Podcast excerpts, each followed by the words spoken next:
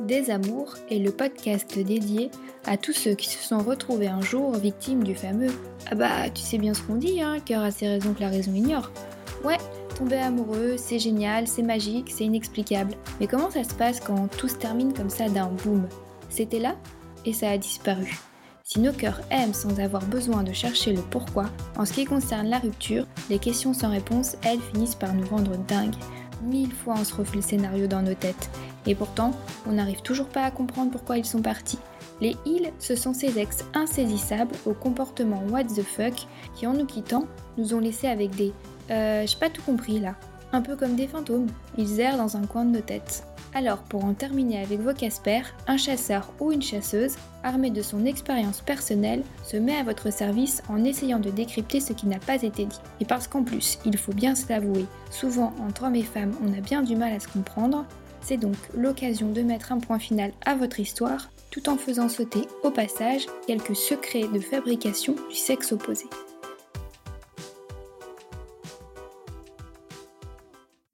Bienvenue dans Des Amours. Dans le témoignage qui suit, vous verrez que nous sommes dans une situation un peu différente de d'habitude, mais qui a conduit à la même finalité, la séparation. Je ne vous en dis pas plus et je vous laisse découvrir. Aujourd'hui, c'est à Pauline de changer de place et de passer de décrypteuse à témoin en venant partager avec nous son histoire de Casper. Et croyez-moi, cette fois, on va atteindre un niveau what the fuck jamais égalé dans ce podcast. C'est notre cher David qui va encore devoir se surpasser pour tenter d'interpréter les zones d'ombre du comportement de ce roi du club des Casper. Rien que cette info, ça vous situe le pédigré de la star du jour. Dans cet épisode, c'est donc au travers du témoignage de Pauline que nous allons nous intéresser au Casper baptisé le serial swiper. Alors qu'est-ce qu'un serial swiper? Eh bien, c'est un ex qui tombe red dingue amoureux de toi et fait tout pour te prouver que sa vie de dragueur est derrière lui depuis qu'il t'a rencontré. La seule et l'unique, c'est toi. Enfin, jusqu'à ce que son gène de Casanova reprenne le dessus, ou comment vivre avec un pouce qui tire plus vite que son ombre. Attention, préparez-vous, l'histoire de Pauline et de son serial swiper arrive tout de suite. Tout a commencé au bureau et on est resté ensemble euh, trois ans. Je décroche un poste dans une nouvelle entreprise et c'est là que je le rencontre pour la première fois. Quand je le vois, je le trouve hyper mignon, mais je sens euh, tout de suite que j'ai affaire à un séducteur. D'ailleurs, la pause d'âge qui suit me confirme cette impression puisque les autres le charrient en lui demandant combien de numéros il a ramassé pendant le week-end. Il faut savoir qu'à cette époque, je sors d'une histoire très compliquée. Donc d'emblée, il est hors de question qu'il puisse se passer quelque chose avec un mec comme lui euh, qui passe son temps à draguer tout ce qui bouge. Les mois passent, j'apprends à le connaître, on s'entend vraiment super bien, et avec d'autres collègues, on forme un bon petit groupe. Ça nous arrive de nous voir tous ensemble en dehors du boulot, et je me rends compte euh, rapidement que j'avais raison au sujet de son tableau de chasse. Il a une réputation à la hauteur de la réalité et il enchaîne les filles à une vitesse, mais alors dingue. D'ailleurs, il me fait rire quand il me raconte toutes ces histoires. Parfois, je lui sers même de coach pour l'aider à gérer les galères dans lesquelles il se retrouve. Bref, on passe de plus en plus de temps ensemble et de plus en plus à deux. On se raconte nos vies, euh, les discussions qu'on a sont à cœur ouvert, et derrière sa carapace, je trouve un mec à l'opposé de l'image qu'il renvoie en public. Loin de son rôle de coureur de jupon, je découvre qu'il est sensible et manque terriblement de confiance en lui. Par contre, dès le départ, il n'a jamais rien tenté avec moi et franchement, ça me convient parfaitement. À ce moment-là, notre relation est uniquement amicale. Autour de nous, nos collègues commencent à suspecter qu'il se passe quelque chose alors que je me tue à leur dire que non. Certaines viennent me voir en me disant mais euh, c'est fou, je travaille avec lui depuis des années et je ne l'ai jamais vu se comporter avec une fille comme il se comporte avec toi. Ou encore mais il a trop changé depuis que tu es arrivé, il a arrêté tous ces petits jeux de dragouille et il est complètement fou amoureux pour se transformer comme ça. Je leur réponds qu'ils se font tous des idées et qu'il n'y a rien entre nous. Bon, bah après, c'est vrai qu'en réfléchissant à ce moment-là, je réalise que ces derniers mois, je n'entends plus parler de ces histoires de filles rencontrées sur Tinder, dans les bars ou ailleurs. J'avoue que je ne suis pas insensible à son changement de comportement. Et puis un soir, il me dit Réserve ta soirée, fais-toi belle, et je m'occupe de tout. Intrigué, j'accepte sans réfléchir. Il passe me prendre, et en arrivant chez lui, j'ai le droit au grand jeu. Alors, pétales de rose, les bougies partout dans la maison, la musique douce et grande déclaration. À peine assise, il me regarde dans les yeux et je me retrouve projetée dans une autre dimension. Je peine à comprendre ce qui m'arrive et il me dit qu'il est fou amoureux de moi depuis notre première rencontre. Il ne comprend pas ce qui lui arrive car il n'a que moi en tête, ça en devient même obsessionnel. Je l'impressionne tellement qu'il n'arrivait pas à m'avouer ses sentiments. Mais il en est persuadé. Le seul moyen pour lui d'être heureux, c'est d'être avec moi. Et il me propose carrément d'emménager chez lui. Je panique un peu parce que oui, il me plaît et je commence à avoir des sentiments pour lui, mais alors son passé me fait extrêmement peur. Il me rassure en me disant qu'avec moi c'est totalement différent, que jamais, au grand jamais, il n'osera me faire du mal, que je suis la seule qu'il attendait depuis toujours, et que je peux lui faire confiance aveuglément, ce n'est plus le même qu'avant. Je suis sa révélation. Pour preuve, on se connaît depuis un an et ça fait plus de sept mois qu'il ne regarde que moi. Les faits sont là, même nos collègues, ainsi que ses amis et sa famille que j'ai rencontrés, ils ont tous constaté un changement de comportement radical. Ce n'est plus du tout le même homme qu'avant. Rassuré, je n'écoute que mon cœur, je fonce dans cette relation. Pendant deux ans et demi, entre nous, il n'y a aucune ombre au tableau, tout s'enchaîne et au bout d'un an, on achète une maison ensemble et il me demande en mariage. Alors il est très insistant sur son envie de paternité, moi beaucoup moins, mais à force de m'en parler, euh, jour et nuit, bon, je finis par accepter et on se dit, bon finalement, on lancera le projet bébé dès qu'on sera marié. Parce que pour lui, c'est très important de faire les choses dans l'ordre. À six mois du mariage, il est très investi dans tous les préparatifs et gère absolument tout. Le traiteur, euh, la déco, en gros, j'ai juste à m'occuper de trouver ma robe. Et pour tout vous dire, ça m'arrange, car étant sportif de haut niveau, ça veut dire entraînement euh, bi-quotidien et sans compter les déplacements euh, pour euh, les championnats le week-end. Finalement, tout se passe à merveille entre nous. Il est toujours un petit soin et romantique avec moi. Vraiment, l'un comme l'autre, on a hâte d'être mari et femme. Un soir, je dîne avec des copines et l'une d'entre elles, Caro, vient de s'inscrire sur Tinder. On décide de l'aider à choisir ses futurs dates. Les profils défilent, on rigole bien jusqu'au moment où euh, une de mes amies se décompose sur sa chaise. Elle passe par toutes les couleurs. En rigolant, je lui demande si elle a vu un fantôme. Je suis loin de m'imaginer ce que je vais découvrir. La voyant paniquer, je m'approche d'elle. Elle essaie de me cacher l'écran de son portable, mais je suis plus rapide qu'elle et je lui arrache le téléphone des mains. En deux secondes, tout s'écroule. Je vois la tête de mon Casper avec son plus beau sourire sur l'écran. Alors en plus, il a poussé le vice en mettant une photo avec la chemise que je lui avais offerte pour son anniversaire la semaine dernière. Mes amis me rassurent, comme elles peuvent, en me disant que ça doit être une erreur. Un vieux compte qui n'a pas fermé. Mais non, arrêtez, là, euh, le service de géolocalisation a dit qu'il était encore connecté il y a deux heures, alors qu'il était censé être à ce moment-là en pleine dégustation de notre gâteau de mariage. Je fonce direct à la maison et je suis clairement partagée entre lui arracher la tête ou euh, le séquestrer ou alors euh, le faire parler sous la torture. Quand je rentre, je suis complètement désorientée, mais j'avoue, je garde un espoir qu'il ne s'agisse que d'un cauchemar. Je mets les pieds dans le plat et puis je lui demande T'as rien à me dire avant de me promettre fidélité pour toute la vie? Il a l'air surpris. Alors je lui balance, bah, dis-moi, euh, ça marche bien pour toi Tinder? Non mais parce que Caro, euh, elle aurait besoin de conseils d'un expert en la matière. Il ose me demander si j'ai eu une journée stressante. Et si quelque chose ne va pas? Parce que j'ai l'air, euh, faut le dire, hystérique, et en plus, il comprend absolument pas de quoi je lui parle. Alors là, très très fort, mais trop, c'est trop. J'explose et je lui balance sous le nez le screenshot de son profil Tinder. Il se décompose, mais pour autant ne lâche pas le morceau. Il me dit qu'il n'a jamais créé de compte sur ce genre d'appli et que ça doit être une mauvaise blague que quelqu'un lui fait. Bon bah là, vous vous imaginez bien que mon sang ne fait qu'un tour en entendant un mensonge pareil. Non mais franchement, il me prend vraiment pour une débile en pensant que je vais avaler un truc comme ça. Je le travaille pendant deux ou trois heures et il finit par craquer.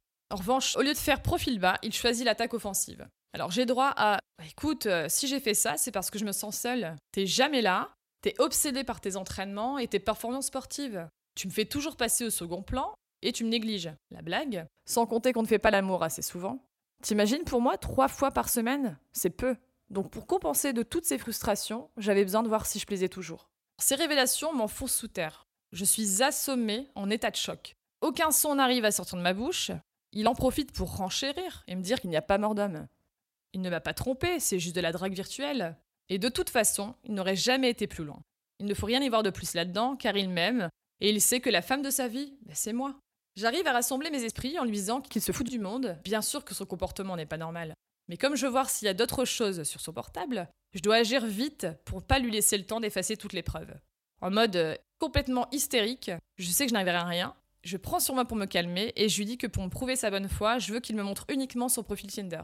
Je ne sais pas par quel miracle, mais ça marche. Il me tend son téléphone, je l'attrape et je cours m'enfermer dans la salle de bain. Bon là, faut quand même reconnaître mes entraînements euh, bi-quotidiens m'ont servi à quelque chose, puisque je cours quand même beaucoup plus vite que lui. Derrière la porte, je l'entends paniquer et tout faire pour essayer de forcer la serrure. Mais j'ai quand même le temps de fouiller dans tous les recoins de son téléphone. Toutes les applis y passent, et je m'aperçois qu'il ne s'est pas contenté d'une appli. Il les a toutes sans exception. Alors Glidden, Appen, adoptamec.com. Non mais alors mon Casper est carrément un pro des dates en ligne. En fait, je réalise qu'il opère en mode euh, agent double, voire euh, en mode sous-marin. Et quasiment depuis sa demande en mariage. Et contrairement à ce qu'il m'a juré cinq minutes avant, non seulement il a échangé longuement et chaudement avec une douzaine de prétendantes, mais en plus, il les a toutes rencontrées, et pas que pour boire un verre. Pour moi, tromper, c'est impardonnable, surtout à six mois de notre mariage. Alors là, sans préavis, je mets un terme définitif à cette relation. Et voilà comment, en l'espace de 24 heures, je passe de futur marié à célibataire forcé. Pendant le mois qui suit, il fait tout pour essayer de me récupérer, mais c'est trop tard. Et pour couronner le tout, après lui avoir demandé de quitter la maison, bien évidemment, sa dernière phrase a été Bon, écoute, très bien, comme c'est toi qui me quittes, tu t'occuperas toi-même de prévenir les invités et d'annuler toutes les réservations. Voilà, c'est la dernière fois que je l'ai vu. Alors euh, oui, au final, c'est moi qui l'ai quitté, mais il n'empêche que je me suis retrouvée à le faire sans savoir comment, ni même pourquoi on en est arrivé là, puisque je n'ai rien vu venir, ni compris de ce qui a pu se passer dans sa tête. Non mais quand j'entends ton histoire, Pauline, les mots me manquent, et croyez-moi que c'est rare quand ça arrive. Là, t'es vraiment tombée sur le dieu, la star des Casper. Celui-là, il est définitivement à éviter, quoi qu'il en coûte. Arrivé à un tel niveau, même l'heure faut pas lui donner. En fait, il incarne à la perfection la citation Le seul moyen de se délivrer de la tentation, c'est d'y céder. Non mais c'est sûr, cette phrase de vie à deux balles doit clairement être la sienne. D'ailleurs, par hasard, tu l'as pas vu afficher quelque part chez lui ou encore mieux, euh, il se serait pas fait tatouer? Non, non, mais ça c'est sûr que ça le résume bien. Bon, Pauline, après ce qu'on vient d'entendre, je pense que tu dois avoir des questions précises auxquelles t'aimerais avoir une réponse de la part de notre chasseur de Casper, alors on t'écoute. Oui, absolument. J'ai plusieurs questions. Alors, première question, euh, pourquoi avoir prétendu euh, pendant toute notre relation que j'étais la cause de son changement radical de comportement, de gros dragueur, et qu'il était heureux comme jamais, pour au final renouer avec ses vieux démons? Euh, la deuxième question, pourquoi m'avoir demandé en mariage et gérer tous les préparatifs, acheter une maison ensemble et me harceler pour confondre une famille alors qu'en fait, il nous a laissé aucune chance de profiter de tout ce bonheur? Et surtout, il a tout mis sur mon dos en disant que s'il avait été voir ailleurs, c'est de ma faute. Et dernière question, pourquoi m'avoir trompé alors qu'il savait dès le début de notre histoire que l'infidélité pour moi était rédhibitoire?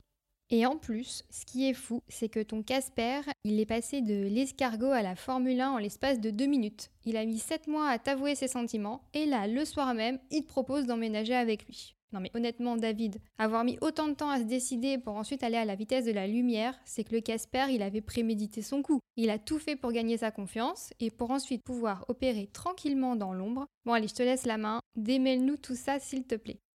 Effectivement, sacrée histoire. Donc, du coup, comme euh, je pense 50% des gens, tu rencontres ton compagnon euh, sur le lieu de travail et tu sais tout de suite que c'est un dragueur. Tu te refuses à lui pendant un certain temps, donc apparemment 7 mois. On va appeler cette partie la partie de séduction tout cas la phase de séduction. Même si tu le nies et que lui aussi, il le nie un peu, en tout cas, il, y a un peu de déni parce qu'il se dit euh, non, j'ai aucune chance, donc en fait, euh, je vais pas te draguer toi, et tu le dis toi-même, tu dis il a pas essayé de me draguer? Si, il a essayé de te draguer différemment des autres. Et pour une raison assez simple, et après on va y revenir, on va beaucoup parler de running pendant ce décryptage.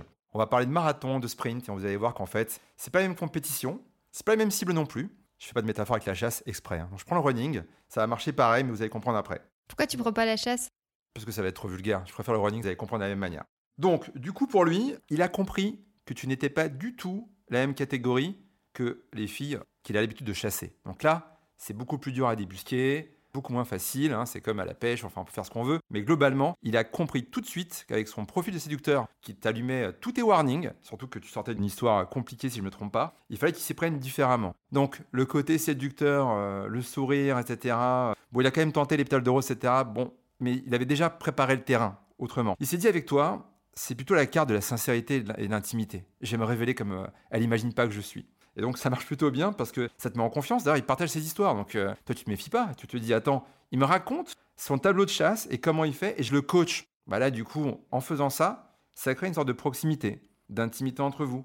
Où toi, tes barrières de défense, elles se baissent un petit peu. Puis tu commences par comprendre, euh, au détour d'une confidence ou deux, qu'en fait, euh, bah, c'est un mec sensible, il manque de confiance en lui. En tout cas, c'est ce qu'il te raconte. Et tu finis par y croire. Et tout ça, nourri par le fait que tous ses collègues sont assez euh, abasourdis par le fait qu'il a beaucoup changé ces derniers mois. Et encore une fois, c'est vrai, mais on sait pourquoi. Peut-être par amour. Il suit son cœur ou il est dans la stratégie? Il n'arrive pas à suivre. Les deux. En fait, c'est pas forcément antinomique.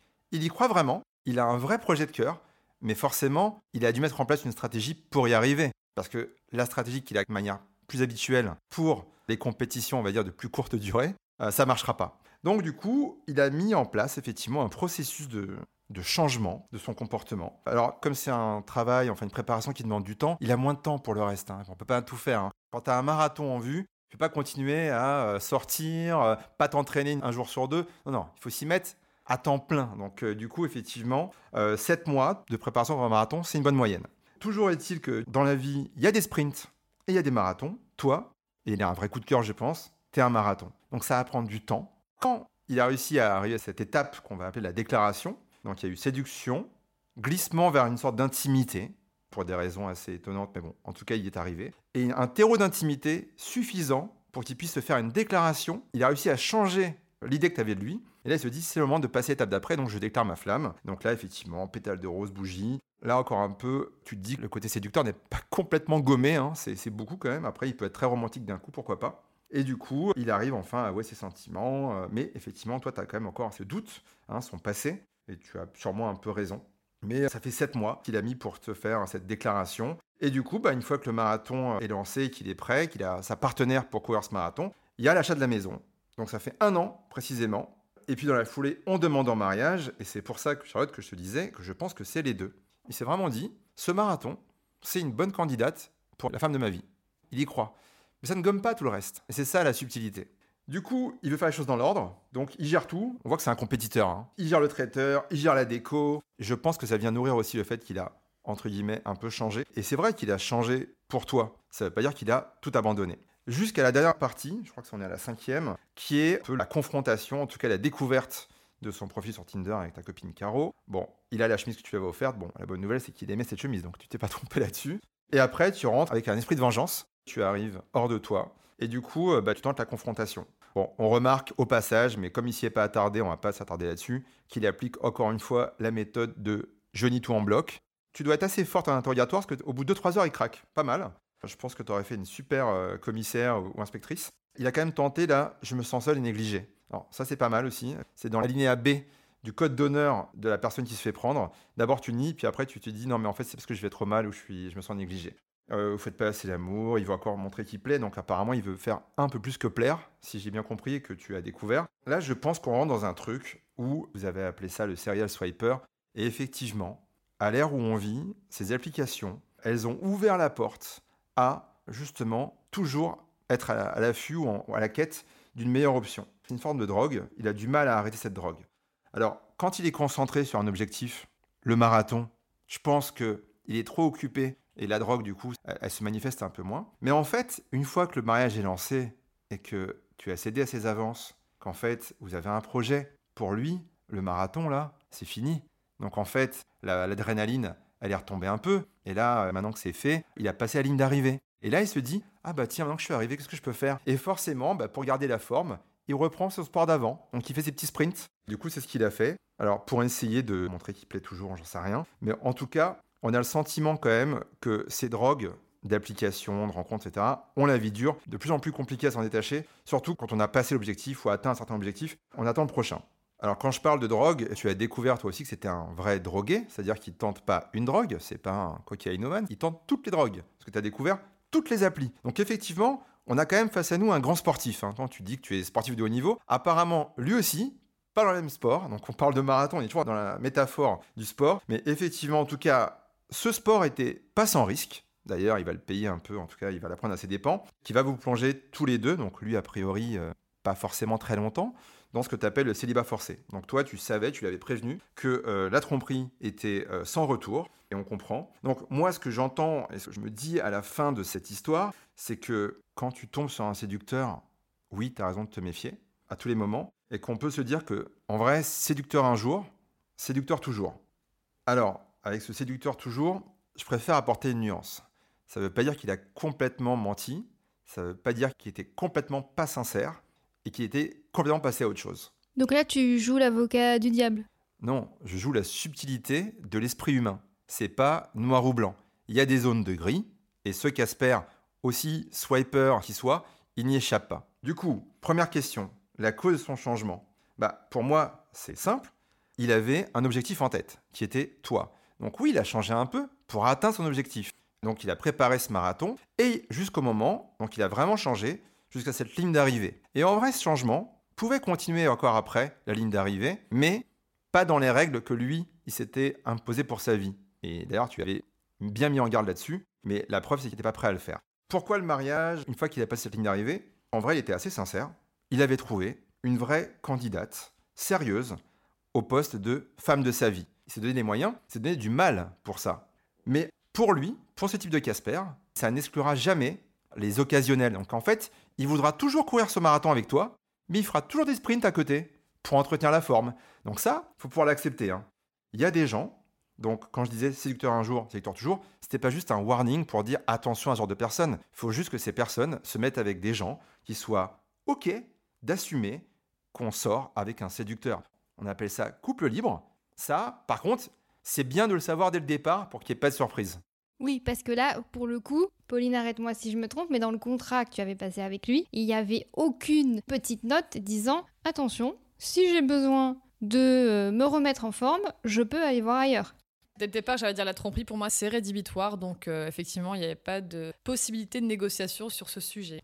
Eh Merci, ça me fait une, une excellente transition pour la dernière question. Donc pourquoi, alors que j'avais été très clair avec lui, il n'a pas rempli, en tout cas c'est pas marqué dans le contrat, et pourquoi il m'a quand même trompé Je pense qu'il y a deux réponses à cette question. Un, oui, si le contrat est très très clair et qu'en fait, euh, lui, c'est le profil, je dois trouver quelqu'un qui assume le couple libre. Bon, ça court pas forcément les rues, en tout cas c'est pas marqué sur les visages des gens. Donc, c'était pas le cas pour toi. Il a peut-être essayé de se mentir, de dire, je vais peut-être y arriver, arrêter les sprints. Bon, en fait, non, c'est des réflexes trop dur à oublier. Donc ça, c'est la première partie de la réponse. La deuxième, les gens qui trompent, ils ont toujours cette croyance qu'en fait, oui, il y a un risque, mais eux, ils sont très forts et ils ne se feront pas pincer. Et du coup, ils se disent, bah, pas vu, pas pris. Donc, pas pris, le contrat sera rempli. Eh bien, nous arrivons maintenant à la dernière partie de ce podcast, celle où nous donnons le kit de survie à sortir de toute urgence. hein. Clairement, dans ce cas-là, c'est de toute urgence. Lorsqu'on se retrouve face à un redoutable serial swiper. Premier tips, changer pour toi ne veut pas dire changer fondamentalement ce qu'il est au fond. Il y a effectivement une volonté à l'instant où il te le dit de s'améliorer, mais ça ne veut pas dire que ça aboutira à une concrétisation et à un vrai changement. Deuxième tips, si ton Casper se fait griller, on a bien compris, son objectif, et c'est un truc commun à quasiment tous les Casper, c'est de nier, et ensuite, quand il voit que de toute façon tu ne lâches pas l'affaire, si tu le travailles au corps, là, il risque d'essayer de se justifier en se faisant passer pour euh, la victime et de toutes les manières possibles. Donc dans ce cas-là, toutes les excuses sont bonnes pour expliquer son comportement. Et dernier tips, quand ton Casper est installé dans sa nouvelle routine de vie avec toi, il est possible qu'à un moment, il y ait des espèces de rechutes qui se manifestent dans sa tête et qu'il ait envie de retourner à ses euh, premiers amours, c'est-à-dire aller voir ailleurs, mais de manière discrète pour que tu ne te rends compte de rien. Un dernier petit conseil, Je pense que plutôt que de vouloir ou d'imaginer qu'on va changer, le meilleur kit de survie, c'est que les gens apprennent à se connaître pour être sûr de signer un contrat avec toutes les petites notes qu'il faut et pour trouver quelqu'un qui nous accepte comme on est. c'est ça. Avant de signer, regardez bien toutes les petits astérix. Ça vous évitera euh, des déboires euh, un peu plus tard. Si cet épisode de Désamour vous a plu, n'hésitez pas à lui mettre 5 étoiles, à laisser un avis et même à vous abonner sur l'appli de votre choix. Deezer, Apple Podcast, Spotify, SoundCloud, Podcast Addict, on est partout. Vous pouvez également nous retrouver sur notre compte Instagram Désamour le podcast. Rendez-vous le mois prochain pour un nouvel épisode.